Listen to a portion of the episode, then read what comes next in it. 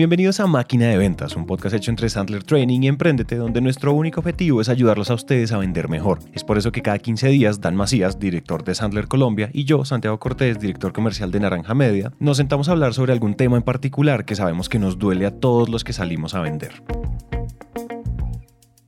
En este episodio decidimos invitar a un mega líder comercial que Dan y yo admiramos mucho, que aparte de todo es uno de los precursores y leyendas del Internet en Colombia, y lo trajimos para que nos contara sus historias de transformación y reinvención, pero sobre todo sus consejos de relacionamiento con tomadores de decisión y gerencia comercial. Así es que, vamos. Hola a todos y bienvenidos a otro episodio de Máquina de Ventas. Este es bien especial porque como nosotros les habíamos prometido al comienzo, al comienzo cuando íbamos por allá en el episodio cero, creo, les dijimos que íbamos a traer de vez en cuando es más, dijimos que íbamos a traer cada tres episodios, pero eso no, no, no funcionó. Simplemente cuando a nosotros se nos pega la gana, les traemos un invitado porque creemos que, que puede ser muy poderoso sus historias, sus consejos, sus herramientas y demás. Y hoy estamos en la mesa, Dan como siempre, y está nuestro invitado Jorge Torrico, director comercial y socio de Aldeamo.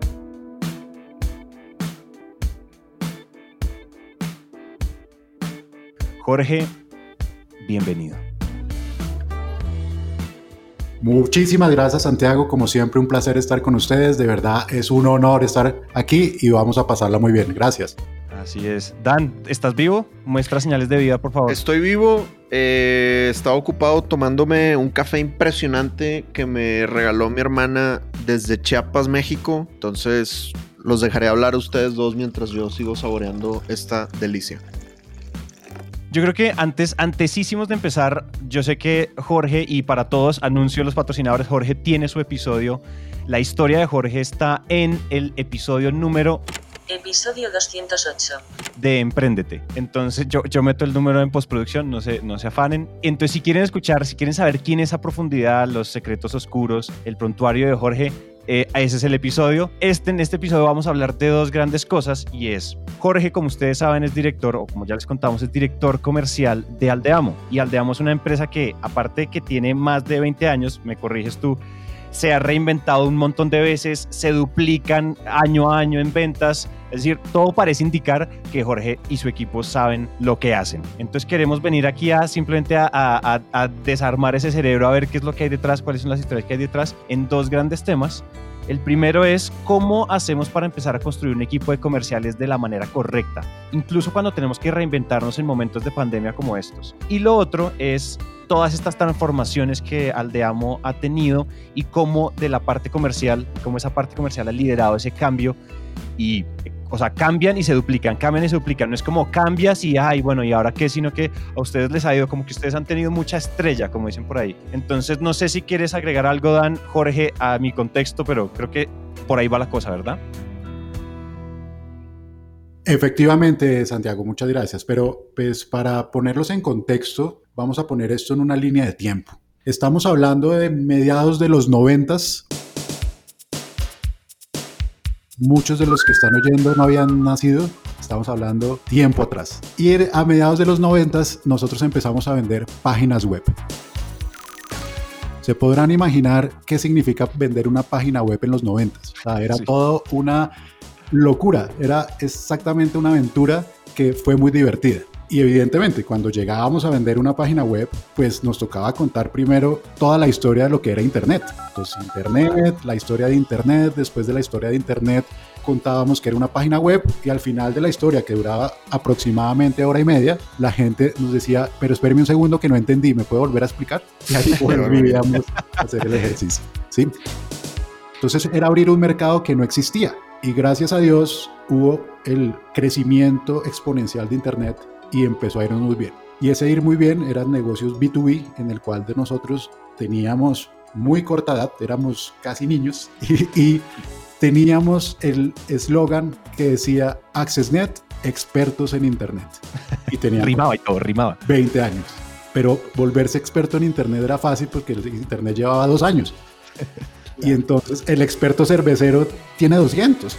Entonces ahí comenzó esta, esta aventura comercial y empezamos así, o sea, vendiendo algo y desarrollando un mercado que no existía. Y empezamos Oye, a hacer páginas web Ahí este, eh, el otro día Teresa y yo, güey, nos dio nostalgia y nos metimos a YouTube a, buscar el sonido de la conexión telefónica de internet.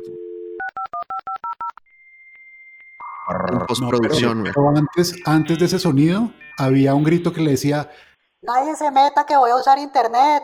para que teléfono. Real, sí es cierto. Se ha detectado una amenaza. Alguien descolgaba el teléfono y pum, la descarga de 3 gigas que llevaba 3 días se cortaba y se dañaba. Ya iba por la mitad del logo de, de, de- de- de Yahoo. Ahí esa vaina. Ay, sí. Ay, qué barbaridad. Pero entonces, esperen, hay, una, hay un momento y es que si ustedes empezaron en los 90 a ustedes les tocó la burbuja.com o no. Nos tocó el crecimiento exponencial y después nos tocó cuando explotó.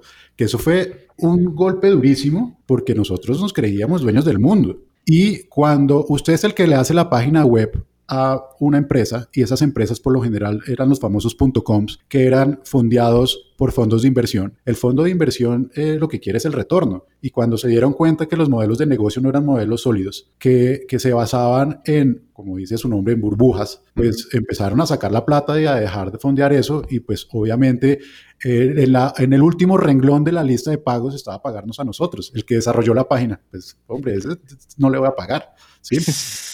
Entonces, ese, ese fue un punto interesante porque ahí tuvimos que reinventarnos. En esa época no solo eran unos jóvenes soñadores y ambiciosos, estaban además descremando el mercado, pues eran los únicos que estaban vendiendo tecnología al gobierno. Entonces, pues se imaginarán la cantidad de dinero que estaban trayendo a la mesa. Todo parecía ir perfecto hasta que, ¡boom!, explotó la burbuja de Internet. Y todo se fue al acantilado y les tocó ponerse recursivos. Entonces, hicimos de todo. De todo fue que en, en- en esa época existían los directorios telefónicos, las páginas amarillas. El que busca encuentra en las páginas amarillas. Y las páginas amarillas era un libro de millones de páginas, más grueso que una Biblia, y estaba dividido por sectores y ahí estaban las empresas. Ujú. Entonces uno decía, bueno, ¿a quién le puedo vender una página web? Entonces empecemos, no, a ferreterías. Entonces empezaba uno, Ferretería Alonso, que era la primera porque empezaba con A, y empezaba tan y llame, y llame en frío, llame en frío, llame en frío, llame en frío, hasta que nos sacaban una reunión, nos íbamos, igual la explicación era de hora y media, para que nos preguntaran de nuevo, no entendí, me vuelve a explicar Wow. y eh, vendíamos como paquetes de páginas. Entonces la primera página valía 500 dólares, la siguiente que tiene más dibujitos y tiene derecho a un catálogo de productos vale 700 y otra que vale 1000. Esas eran, no salíamos de ahí. Y yo empecé solo y empezó como, como que a la gente ver que nos, me estaba yendo bien y entonces se hizo como una red de freelance, pero esa red de freelance con el mismo espíritu de comerse al mundo y también, y en un momento dado éramos cinco señores sin salario haciendo llamadas, haciendo llamadas, poniendo correos electrónicos, pidiendo referidos y haciendo que Internet en Colombia creciera. Y era un negocio, evidentemente, un negocio B2B y por ende también uno tenía que dar los beneficios y las promesas de valor para que el negocio le fuera bien. Y eso tenía un impacto directo en tres cosas. O vendían más, o mejoraban su servicio, o ayudaba a disminuir costos. O sea, disminuía costos porque ya no tenían que imprimir esos millones de folletos que antes se, imprimían. Ayudaba a vender pues porque la gente ya se globalizaba su catálogo. Y tres, pues mejoraba el servicio pues porque yo ya podía hacer que las personas se metieran a una página desde la comodidad de su casa y, y vieran lo que estaba ofreciendo. Y eso tiene mucho valor no solo en esa época, sino hoy en día. En Sandler siempre se repite que si no hay dolor, no hay venta. Y las páginas de internet en esa época llegaron para solucionar dolores que la gente ni siquiera sabía que eran dolores. Y por eso es que Jorge y su equipo eran más que vendedores, eran como profesores del internet saliendo todos los días a enseñar eso de qué se trataba. Y lo, bonito es que íbamos abriendo camino. O sea, eh, nadie nos enseñaba nada porque nadie sabía nada. Nosotros nos metíamos en los líos sin saber que nos metíamos. O sea, sí sabíamos que no sabíamos, eso era la única verdad. Pero entonces llegó un, un supermercado, el supermercado más grande de Colombia, y nos dijo, oiga, necesito hacer una tienda virtual. Entonces nosotros le dijimos, bueno, nosotros se la hacemos. Y lo que hicimos después de salir de la reunión fue pues meternos a investigar dónde diablos o quién tenía una tienda virtual. ¿sí? En Altavista, no en Google, ¿verdad? Exactamente. Y entonces empezamos a, empezamos a, a buscar y nos encontramos que una empresa que, de Estados Unidos que se llamaba Oracle tenía una solución que se llamaba iStore. Entonces llamamos a Oracle, oiga, que, que necesitamos una tienda virtual que si ustedes tienen. Claro, mire, la tienda virtual funciona así. Nos contaron y, oiga, esto es lo que necesitamos. Para hacer corta la historia, compramos el iStore y nos ha llegado a la oficina literalmente una caja con un CD y el CD no tenía instrucciones. Uno instalaba eso y empezaba como a, navegar y a mirar cómo empezaba a implementar esa tienda hasta que llegué a un punto donde físicamente no entendíamos cómo funcionaba y llamamos ahora, oiga, por favor, necesito que me asesore para sacar este iStore. Dijo, claro, con mucho gusto. Mira, estas son las tarifas de los consultores que te pueden ayudar. El más barato vale mil dólares la hora. En los noventas. Dios ¿Qué? santo. Entonces, eh, paso siguiente, improvise, mijo. A Hágale. improvisar. Y lo sacamos adelante. Y esa fue la primera tienda virtual que hubo en este país. Wow. ¿Qué? No, muy legendario en la vida. Qué impresionante, güey. Yo no sabía que eres un personaje tan importante en Colombia, Torrico. Bueno, no, pero, pero yo no, yo, yo, yo soy una anécdota. ¿Sabe quién es importante? AccessNet. AccessNet tiene un capítulo completo de un libro que se llama Tejiendo Re- Redes que hizo la Universidad de los Andes sobre la historia de Internet en Colombia. Qué impresionante. Obviamente, Wow. esta historia la cuentan versión Corp. Impresionante. La primera tienda, o sea, no, legendarios aquí, o sea, marcando el. O sea, ustedes claramente hacen parte de la historia de Internet en Colombia. Ya ves, ya ves, ya ves el calibre que invitamos aquí, ¿no, señor fan de Torrico? Total, güey. Sí, sí, pues por eso ya. Y, y aceptó, aceptó, güey. Obviamente tuvimos que sobornar a mucha gente, pero un honor que haya aceptado. Sí. Nos colamos en la fila, sobornamos gente. En Bogotá hay más información. Fue capturado este sábado a quien se le imputará cargos por su presunta responsabilidad en el delito de soborno por parte de funcionarios del cuerpo técnico de Es evidente y para que lo tengan en, cons- en- en contexto, yo estoy en bata con mi fular fumando pipa. Estamos claros, ¿o no? Estamos claros que usted está así. Es que lo bajamos, o sea, hicimos fila en el Olimpo para que la deidad del internet y, y las, y las ventas bajara a, a darnos, a darnos algo. Ya ven el calibre de leyenda con el que estamos hablando.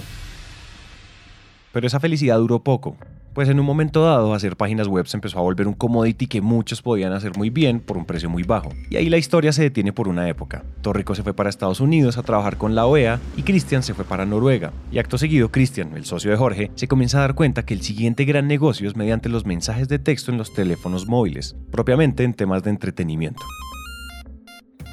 Y al empezar el negocio, eh, eh, pues el negocio era muy simple.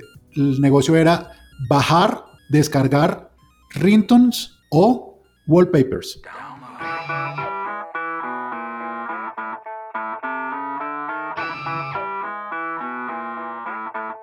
Y por cada descarga, uno se pagaba a través del saldo del teléfono y, había, y se iba por revenue share con el operador, con, el operador telefónico. Entonces ahí empezó el negocio a generar tracción. Entonces uno subía el escudo de millonarios y obviamente, ¿quién no quiere el escudo de millonarios?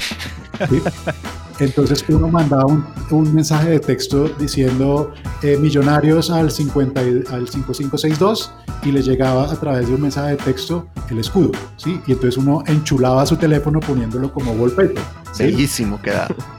Y la otra era, oiga, era muy cool que cuando a mí me llamaban, cuando a mí me llamaban, sonara la canción de moda. Entonces, al sonar la canción de moda, pues todo el mundo se volvía a mirar, oiga, este tiene la canción de Shakira, wow, esto es tipo lo máximo. Claro. Y también, pues nos pagaban por eso. Entonces, así comenzó y pues igual como toda la vida, al principio fue muy duro, al principio no teníamos ni idea si esto iba a funcionar o no, pero empezó a generar una atracción interesante y empezaron a descargar cada vez más y cada vez más este tipo de cosas hasta tener millones de descargas mensuales. Y pues eh, se generó un negocio interesante que no existía tampoco en Colombia. Entonces ahí también empezamos a abrir un nuevo mercado que era el del de entretenimiento a través del móvil. ¿Y ustedes se imaginan la atracción que eso comenzó a tener? Si a alguno de ustedes les tocó esa modalidad de compra por mensaje de texto, sabe lo popular que eso fue en su momento. Y empezaron a crecer a lo loco.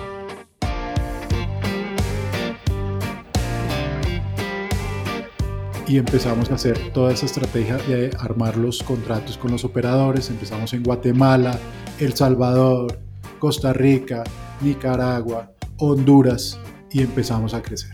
En esa vuelta duramos como dos años solamente abriendo contratos. El primer cheque llegó al año de haber empezado esta aventura y era un cheque de menos de 50 dólares.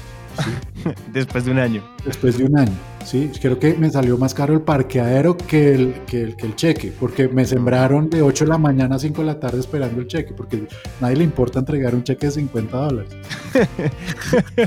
sí. Entonces, en, esa, en ese camino empezamos a, a crecer y a empezar a hacer. Y el segundo cheque ya fue un cheque de 50 mil dólares. Y entonces yo, yo o sea, me llaman y me dice, Jorge, eh, te mandé la conciliación, se llama eso, te mandé la conciliación a tu teléfono, mírala porque yo creo que está mal. Entonces yo la miré, puta, 50 mil dólares. Y yo me miraba con Merian y le decía, Mónica, ¿qué es? ¿Decimos que está mal o nos quedamos callados? O sea, el, el angelito y el diablito, digámosles que revisemos. Bueno, revisaron y nos subieron. ¿Qué? ¿Cómo? Y subió el cheque y esa vaina empezó a explotar ahí. Y el negocio era muy bonito, era el negocio porque el contenido de, por ejemplo, los, lo- el wallpaper era un contenido muy barato, o sea, era un diseñador le tomaba la foto o, arreglaba una imagen, se subía y se vendía. ¿Cuál es el costo Claro. de eso? Tendiente a cero. Sí. Bueno, entonces ahí el modelo de negocio y, volviendo al mundo comercial se transformó trabajar un negocio B2C, porque nosotros teníamos un producto que, que teníamos que venderle a millones de personas porque era un negocio masivo. Claro. Para ponerlo en plata, esto valía 25 centavos de dólar, 15 centavos de dólar. Entonces, para hacer plata tenía que realmente trabajarlo masivamente. Entonces, ahí teníamos que aprender a hacer campañas de marketing para, para llegarle a nuestra audiencia. Ahí aprendimos a, a hacer lobby para que los operadores también nos apoyaran a nivel de inversión en este tipo de, de estrategias. Y se convirtió también en otro mundo que yo no conocía del mundo B2B, que era el de hacer lobby y manejar relaciones de networking dentro de las organizaciones. El que tenía el poder de decirme a mí que me daba inversión en plata, muy probablemente era una persona de un nivel muy alto y me tocaba escalar hasta llegar a él. Y eso era como un- una, carrera de dándose codazos, porque éramos varios tratando de llegar al mismo lugar y el más bonito era el que le daban la plata para inversión. Como la gente empezó, nosotros fuimos de los pioneros, pero la gente empezó a darse cuenta que era un negocio bonito, entonces empezó a meterse mucha gente. Y eh, pues cuando nos dimos cuenta de eso empezamos a trabajar en diferenciarnos. ¿Y diferenciarnos cómo? Generando valor. Y para generar valor en este tema, pues empezamos a transformar el modelo de negocio y empezamos a hacer algo que se llamaba comunidades. Comunidades eran servicios como redes sociales basadas en mensajería de texto. Entonces, una se llamaba Amigo y Amigo era mandar la palabra amigo al 5562 en el cual yo ponía características mías. Entonces, hola, soy Jorge, eh, mido 1,80, tengo el pelo rubio y vivo en la ciudad de Guatemala. Mi teléfono es este. Y yo llegaba a nuestra plataforma y nosotros lo divulgábamos dentro de la base de datos que se había suscrito a ese servicio. Y empezaban a hacer match y la gente se empezaba a conocer por ahí. O sea, ese es el precursor antepasado prehistórico jurásico de Tinder. Es correcto. Hace poco estábamos eh, cayendo en cuenta de eso, que, que, que nosotros fuimos los tinderianos del... de- Originales, güey. Sí, sí, sí, es bien, bien divertido. Y, y empezamos a darnos cuenta que las redes sociales también tenían unos, unos servicios que nos podían generar eh, ingresos y que tenían mucho sentido. Entonces hicimos uno que se llamaba trabajo. Entonces envía la palabra trabajo al 5562 y eh, yo decía, hola, soy pintor eh, de brocha gorda, eh, pinto paredes y casas, mi teléfono es este. Y le llegaba a la gente que estaba suscrita, entonces yo llamaba al señor de, de, la pintura y pues pintaba mi casa. Acuérdense que en este mundo no hay, no hay chats, ¿no? En, este, este, en esta historia los WhatsApp, los Telegrams no existían, ¿no? Claro. Entonces sí realmente era un servicio. Después creamos uno que se llamaba Ganga. Entonces, oiga, eh, que quiero eh, que mi computador viejo lo quiero ya vender, a ver qué pasa. Entonces, en lugar de postearlo en Facebook, porque en esa época no había Facebook, pues entonces la gente mandaba un mensaje de texto, vendo el computador compact, eh, mi número es este, y hacían el deal. Oigan, es que ustedes eran, o sea, ese es, el, los precursores de las plataformas de doble lado. O sea, de lo que, de, de, las, o sea, de las plataformas que hoy valen billones de dólares, como los Airbnbs, como, o sea, uno podía mandar, no sé, al eh, casa de vacaciones al 55, 55 y, hey, tengo una casa de alquiler. O sea, ustedes pudieron haber sido, ustedes estaban conectando puntas desde tiempos inmemorables, qué bárbaro. Sin embargo, todo ese crecimiento tenía una gran razón de ser, y es que tanto para Jorge como para todos los que salían a vender en Aldeamo sabían que el buen relacionamiento era uno de los factores más importantes para crecer una empresa, sobre todo si estamos en el segmento B2B. Pues has hablado mucho de cómo enfocarte en el relacionamiento de, de alto nivel. Eh, y pues en este podcast ya ha habido varios capítulos que hemos tocado el tema de que muchas veces como vendedores no nos atrevemos a llegar a los altos niveles. Entonces, ¿cómo identificas tú cuando tú estás contratando? Porque pues yo sé que ahorita tú tienes un equipo muy exitoso de, de, de varios vendedores y que has pasado por distintas etapas.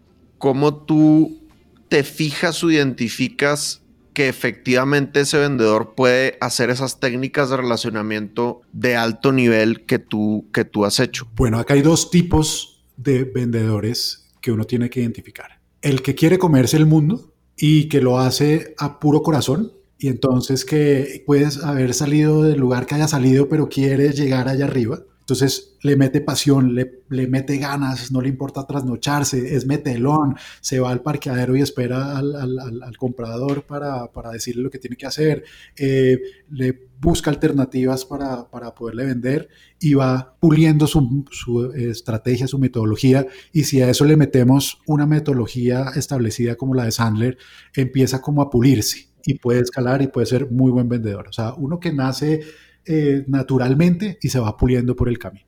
¿sí? Uh -huh. Y ahí va evolucionando y va relacionándose cada vez mejor.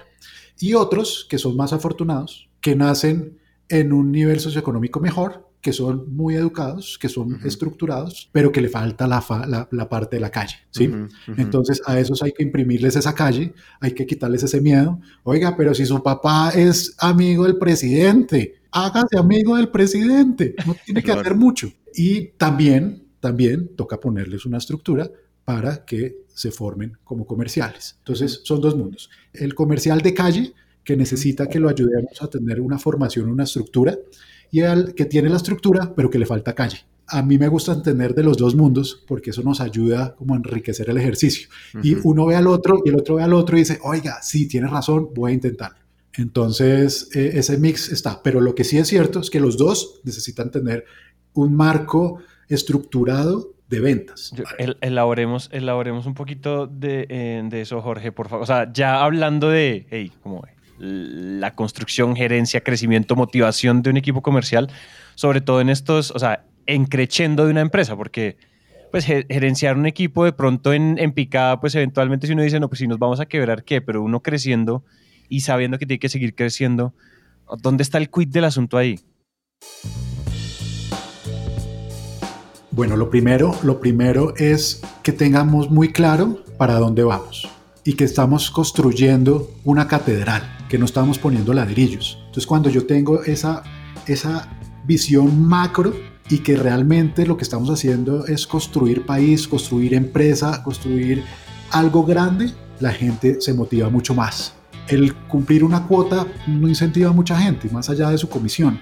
Pero si yo le digo, oiga, nosotros en su país estamos haciendo esto, somos los primeros que lo estamos haciendo, vamos a partir la historia de lo que estamos haciendo en dos, eso hace que la gente empiece a hacerlo con mucho más pasión. Y entonces ese, tema místico es muy importante. El, el líder tiene que también saber cuáles son las cuerdas que tiene que mover para que allá adentro empiece a salir ese tigre que lo haga salir a la calle a comerse el mundo. Eso, eso suena como muy poético, pero de verdad uno tiene que llenarlos de energía y que sientan que lo que están haciendo puede trascender fronteras y al trascender fronteras va a tener un beneficio de ellos a nivel profesional y a nivel económico y que pueden llegar hasta donde quieran llegar. Y también vale que usen a la compañía como un medio y no como un fin. No hay problema. No, es que yo me voy a matar este año para conseguir la plata para hacer un MBA porque yo después me quiero ir a la China a trabajar en una fábrica.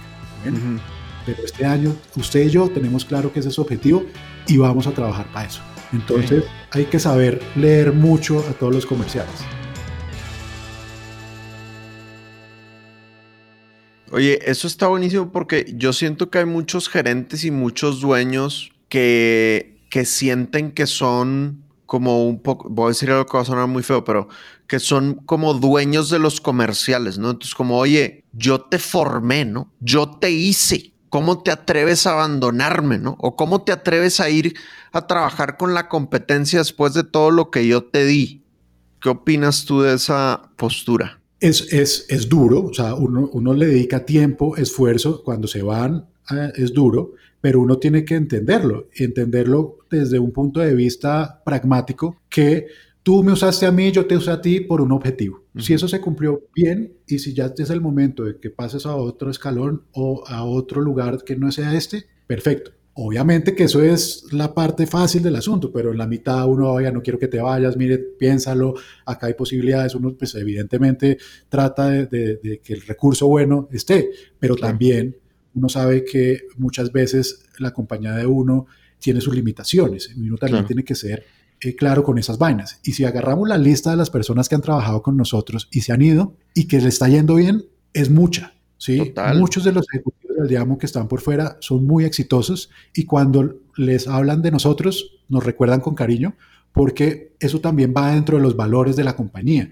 Nuestro uh -huh. principal valor o el que yo más pregono es el de don de gente. O sea, si usted quiere trabajar conmigo, usted tiene que ser buena persona. ¿Por qué? Porque aquí trabajamos entre gente que queremos que, que si bien eh, le vaya bien en su nivel profesional, también tengamos un ambiente de trabajo agradable. Y cuando se van y se van a otras empresas, nos ponemos muy felices porque muy posiblemente es un cliente nuevo que nos vamos a traer sin mucho esfuerzo.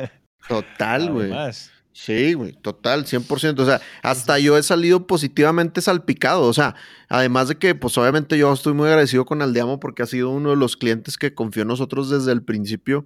Pues hay varios exalumnos de Aldeamo que ya se han vuelto clientes míos, ¿no? Entonces, incluso los, los proveedores, el círculo cercano de la empresa también, también se ve beneficiado porque se, se amplía esa buena vibra, pues. Sí, entonces, eh, sí, y, y, hay que ser, hay que ser, vuelvo y repito la palabra, hay que ser pragmático, ¿cierto? Ajá. Y ahí sí, si uno sabe y tiene claro y la comunicación es clara, uno no se va a sorprender. Entonces, oiga, ¿se acuerda que yo le dije que yo al año me iba a ir porque me iba a hacer un posgrado? Ah, sí, claro, perfecto. Ya llegó el día, perfecto, me alegra mucho. ¿Dónde lo va a hacer en la China? Listo, cuando vaya ya tengo casa. Ahora, yo tenía una pregunta como en que responde a dos mundos y es cuando yo estoy, por ejemplo, el caso de Naranja Media. En este momento el equipo comercial de Naranja Media soy yo solo. Gran One equipo. Army. O sea, Selección nacional.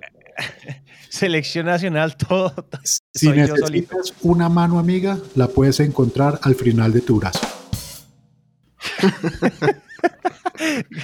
muy, muy, gracias por, la, por esa energía, por voz de apoyo. Pero entonces, si yo, o sea, ¿cuál es la diferencia, si es que la hay, si yo quiero empezar a crecer un equipo comercial de ceros, o sea, yo, Santiago Cortés, voy a buscar a mi primer comercial por fuera de yo con yo. Hay una diferencia cuando, por ejemplo, Aldeamo, que tiene los comerciales que tiene, o cuando una empresa grande eh, está buscando y un gerente comercial está buscando nuevos comerciales. Es decir, hay una diferencia entre empezar a construir un equipo con el emprendimiento chiquitico, etapa temprana, a la gran empresa que ya tiene otros 25 o sea, ¿hay diferencias, salvedades, consejos, particularidades? Sí, Y realmente, pues en, en- en el caso de, de ustedes, mi recomendación, o bajo mi experiencia, porque yo no soy nadie para recomendar, en mi experiencia es buscar a alguien que lo complemente. No buscar otro usted, porque usted ya está, sino que alguien que le ayude a cubrir las deficiencias que no tiene. Entonces, por ejemplo, usted es un desordenado, pues busque a alguien que lo ayude a organizar. Oiga, es que yo no tengo ni un solo amigo, pues busque a alguien que tenga muchos amigos. Es que resulta que mi negocio es, es de tecnología y yo no tengo ni idea de tecnología, pues mi comercial complemento es un ingeniero. Entonces, para comenzar, busque agrandar el equipo, no poner un empleado, porque pues de asistentes no generan valor. Lo que necesita es alguien que le ayude a crecer el negocio y que lo ayude a pensar diferente, ¿sí? Y que lo ayude a salir de líos que usted no por su formación o por su experiencia no la tenga. Entonces, oiga, es que yo sé hacer eh, podcast y si yo soy bueno en esto, cuando a mí me pregunten por el podcast yo puedo responder bien. Pero si me van a preguntar cómo es el impacto de esto en mis eh, eh, ingresos haciendo un podcast con usted, pues si usted no lo sabe, pues contrate a alguien que, lo- que lo pueda complementar. Esa es, esa es mi recomendación en mi experiencia. Esa, esa, y para ya, antes de pasar a la, segunda parte, que es, bueno, cuando estamos buscando en equipos ya más grandes, ya más consolidados, pero eso es muy contraintuitivo porque yo estaba hace cinco minutos, estaba pensando en, ¿será que entonces yo lo que necesito es duplicarme, no? Y creo que ese puede ser el, el default, el pensamiento default de alguien que quiere que sea el equipo. Y es, si Santiago lo hace bien, pues necesitamos dos Santiagos. Y pues no. Sí, pues entre más diverso, más amplia va a ser su gama de, de- de prospectos. Pues si es otro Claro. usted, pues van a llegar a los mismos. Pero si usted trae un pintor, artista de la eh, escuela de artes, pues el target que le va a buscar son eh, los artistas, los pintores, los cantantes, los violinistas. Y seguramente esos son otro mundo de negocio que usted le podría interesar. Ok, ok. Y para las, para las empresas ya grandes, no sé, nos están oyendo pymes, mi- o sea, empresas o ya medianas empresas que tienen equipos grandes, el proceso de reclutamiento como es, o sea, ¿qué es lo que uno está, qué es lo que hay detrás ahí? Ahí ya el tema tiene que ser mucho más pensado. Hay que verlo también que claramente la persona que esté aplicando o la persona que esté buscando tenga el fit de la empresa, que se sienta cómodo trabajando dentro de la organización. Y eso pues hay varios test que hacen y miran que uno tenga como la empatía para poder trabajar juntos. Eso es como el primer punto. Que a nivel de valores también compartan los valores que uno tiene. Y aparte de eso, ya si yo tengo la posibilidad económica de pagar, el pagarle a una persona que tenga experiencia y una persona que tenga nivel se ve recompensado. Y eso fue, a mí me costó particularmente entenderlo. Yo siempre buscaba un perfil de alguna manera económico para formarlo. Y ese tiempo de formación es muy costoso. O sea, yo duraba meses, incluso años sin vender, apostándole a alguien que al final tenía que dejar. Entonces esa apuesta a veces es costosa y dura versus alguien que tenga la experiencia, alguien que ya haya conocido el producto, que, haya, que, que venga a la competencia, que tenga un networking hecho y pues si lo puedo pagar, eso vale. O sea, Claro. el señor que conoce al presidente de una compañía, eso vale. El Obvio. señor que tiene experiencia cerrando negocios, eso vale. Y Claro. pues uno tiene que pagarlo. Y cada vez que uno va creciendo, pues tiene que pagar más. Oye, y ahí en ese sentido, yo, un, un tema polémico que siempre me toca, me, me gusta tocar con gerentes es ¿qué dos o tres tips podrías decir de un buen plan de comisiones, de un buen plan de compensación?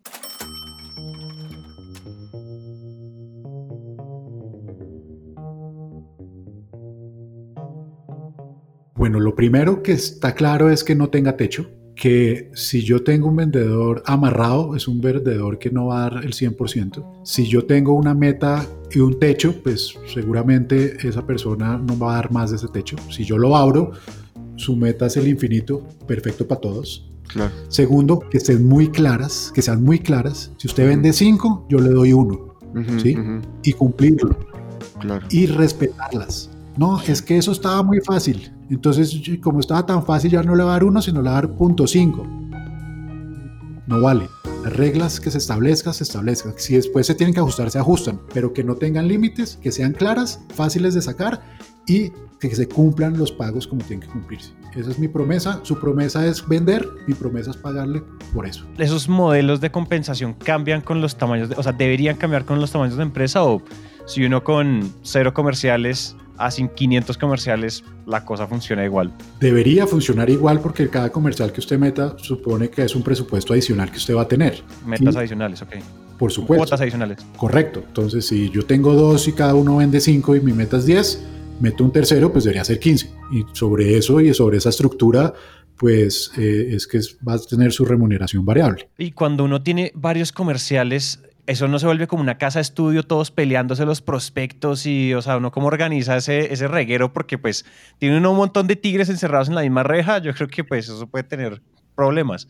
Entonces, o sea, ustedes cómo han hecho, hoy yo sé que estoy diciendo es desde la ignorancia, idea si eso sí pasa o no, pero me imagino pues porque el, la personalidad de un vendedor puede llegar a ser, pues es muy competitiva finalmente. ¿Qué, ¿Qué pasa ahí? O sea, si uno ya tiene, no sé, un montón de gente ahí encerrada y los prospectos y que no sé Claro. qué y que será mío y que... Entonces ahí, ahí empieza uno a hacerle doble clic a los temas. Evidentemente es- hay un riesgo ahí, pero entonces hay que tener reglas muy claras. Entonces uno puede dividirlo por sectores. Entonces usted va al gobierno, usted le va a las empresas de telecomunicaciones y usted va a, las, a los BPOs. Ya ahí no se tienen que pelear, ¿cierto?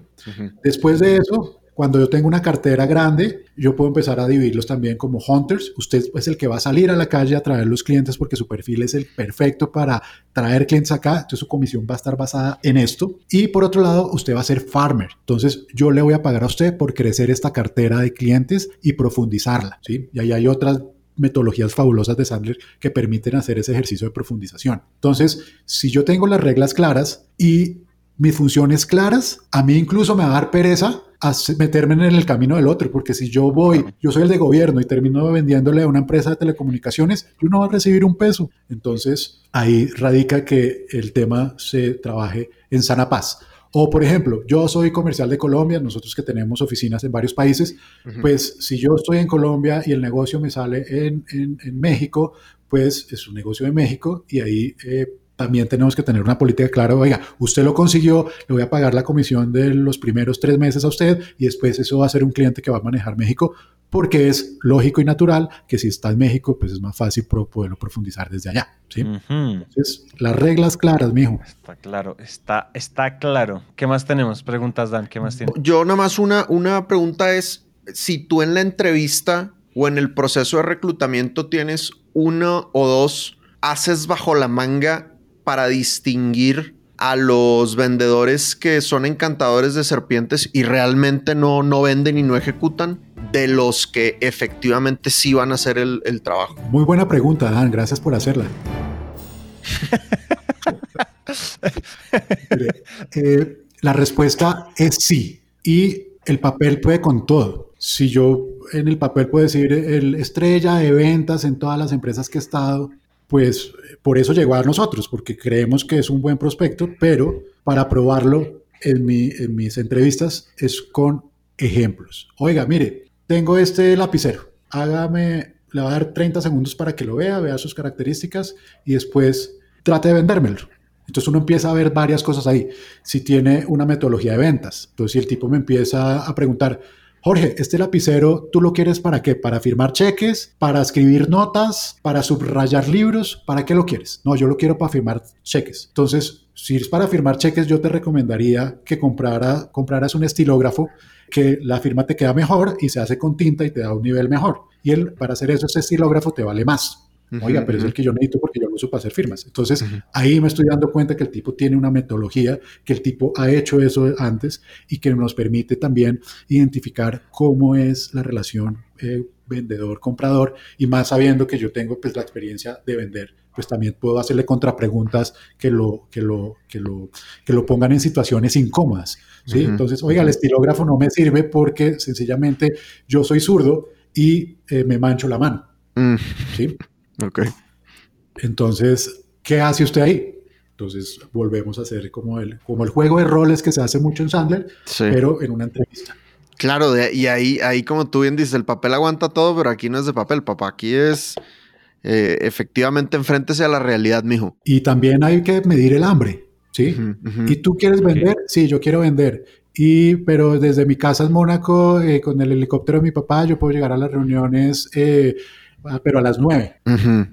Puede que sí, puede que no. Si yo estoy tratando de cerrar eh, un negocio con el príncipe de Mónaco y el man vive en Mónaco, pues puede que me sirva. Pero si está pues, es- eh, tratando de trabajar para que el papá no lo regañe y le dé la herencia, pues no, no vale, ¿no? ¿Qué otra pregunta clave tienes para medir el hambre? Eh, bueno, la familia. El, el entorno familiar. Entonces, eh, si yo soy una, por ejemplo, madre soltera, yo soy madre soltera, es una persona que automáticamente tiene responsabilidades financieras con sus hijos y con su entorno familiar, que hace que tenga que exigirse un poco más. ¿sí? ujú, ujú. Eh, o personas, es- eh, personas que, que quieren superarse a nivel académico y tienen que pagarse ellos mismos su, su estudio. Esas son personas que, que también uno sabe que tienen que concentrarse para que las cosas pasen. Pero no, no quiero estigmatizarlos. O sea, Claro. Las personas que tienen necesidades económicas tienen otros, otros motivadores. ¿sí? Otros motivadores que es... eh, y, y ahí está el lado del- de, de la mística y, de- y el entorno de la empresa. O sea, yo quiero trabajar ahí porque es cool. Yo quiero trabajar ahí porque voy a aprender. Yo quiero trabajar ahí porque esto me va a hacer llegar al mundo que no he podido entrar. Porque yo trabajaba en una cervecería, ahora me quiero meter en el mundo de la tecnología y Ujú. este es mi camino para entrar. O pues simplemente porque yo quiero sacar mi tarjeta que diga al diamo porque eh, siempre he querido tenerla eh, dentro de mi cartera. Y ese es un motivador y hay que fomentarlo. Jorge, para, para cerrar nuestro, nuestro episodio con broche de oro, yo sé que eres muy joven, pero en estos años que has tenido de experiencia como gerente, ¿cuáles son esos dos o tres tips de liderazgo que le dirías a las personas que están empezando en este camino gerencial? Bueno, el primero creo que es el fundamental, que todas las empresas tengan claro su propósito y que sea un propósito loable es mucho mejor que buscar ese propósito que sea de ayudar, de mejorar, de hacer crecer, tanto económicamente como a nivel de persona y a nivel de, de mundo, es importante. O sea, el propósito y tener claro ese propósito y que todo el mundo siga ese propósito es clave para el éxito de las compañías. Por otro lado, la estructura tiene que ser una estructura en la cual la gente pueda sentirse tranquila, que sepa que si hace bien su trabajo va a ganar bien, que si hace bien su trabajo puede escalar, que si hace bien su trabajo puede lograr los objetivos personales, familiares y profesionales. Y tener muy clara la visión de la compañía. Tenemos una cosa es el propósito, otra cosa es tenerlo bien estructurado y manejar muy bien la visión. ¿Cómo voy a hacer de llegar al paso A al paso B? Y eso que todo el mundo lo, lo vea va a ayudar a que el carro se empuje para el mismo lado. Oye, pues hemos hablado mucho de AccessNet y de Aldeamo, pero no, no te hemos dado el espacio para, para contarnos la, la actualización. O sea, ¿qué hace Aldeamo ahorita? ¿Qué vende Aldeamo ahorita? Bueno, Aldeamo es una compañía que se encarga de conectar empresas con sus audiencias a través de la tecnología. ¿Qué tecnología? Pues la que sus audiencias necesiten. Entonces nosotros tenemos plataformas de comunicaciones a través de mensajería de texto, de mensajería de voz. Estamos trabajando también con temas de correos electrónicos. Ahorita sacamos y está el boom del todo el tema de WhatsApp y de RCS y le ayudamos a esas compañías a poderse comunicarse con sus clientes, con su público objetivo de manera masiva, de manera automatizada. Tenemos chatbots y la idea es que podamos generar comunidades que les permitan a las empresas crecer, vender más, mejorar servicios o disminuir costos. Buenísimo. Maravilloso. Qué bien. Jorge, de verdad, muy agradecidos, Dan y yo, por porque hayas aceptado esta invitación a contarnos todas esas historias, esas anécdotas. Creo que nada que hacer, creo que tú lo dijiste y es, es que es más sabe el diablo por viejo que por diablo. Entonces, de verdad, gracias por esas anécdotas y estuvo muy bacano, bien interesante. Bueno, eh, no, gracias a ustedes. eh, historias, hay muchas más para contar, pero esto hay que meterle ron. es verdad, es verdad. No, pero sí deberíamos cuadrar una, una, una cena en mi casa y, y contamos historias y, le- y les muestro a mi señora y, y que ella les cuente eh, el detrás de cámaras de cómo eh, espiábamos a la gente. Pero, pero de acuerdo. Ya pero me de vi, acuerdísimo. ya Esa me vi. invitación me suena cool. Total, cabrón. Sí. Buenísimo. Tenemos que esperar. Gracias de verdad. Lo hemos logrado. Hasta aquí llegamos por hoy. Aquí quedaron esos consejos ancestrales de gerencia comercial. Esperamos que se lleven algo de este episodio para sus vidas de negocios o, quien quita, para su vida personal. Por otro lado, recuerden que si sienten que este episodio les sirve a alguien, compártanlo. Y queremos hacer algo más. Si ustedes hacen una publicación en su LinkedIn o en su Instagram escuchando el episodio, comentando sobre el episodio y nos etiquetan tanto a Dan como a mí, los compartimos en nuestras respectivas redes y así vamos formando una gran comunidad alrededor del contenido de valor. Nos encuentran en redes como arroba Sandler Dan Macías y arroba Santice Calle y en LinkedIn como Dan Macías y Santiago Cortés Calle. Gracias por llegar hasta acá y nos vemos entonces en el siguiente.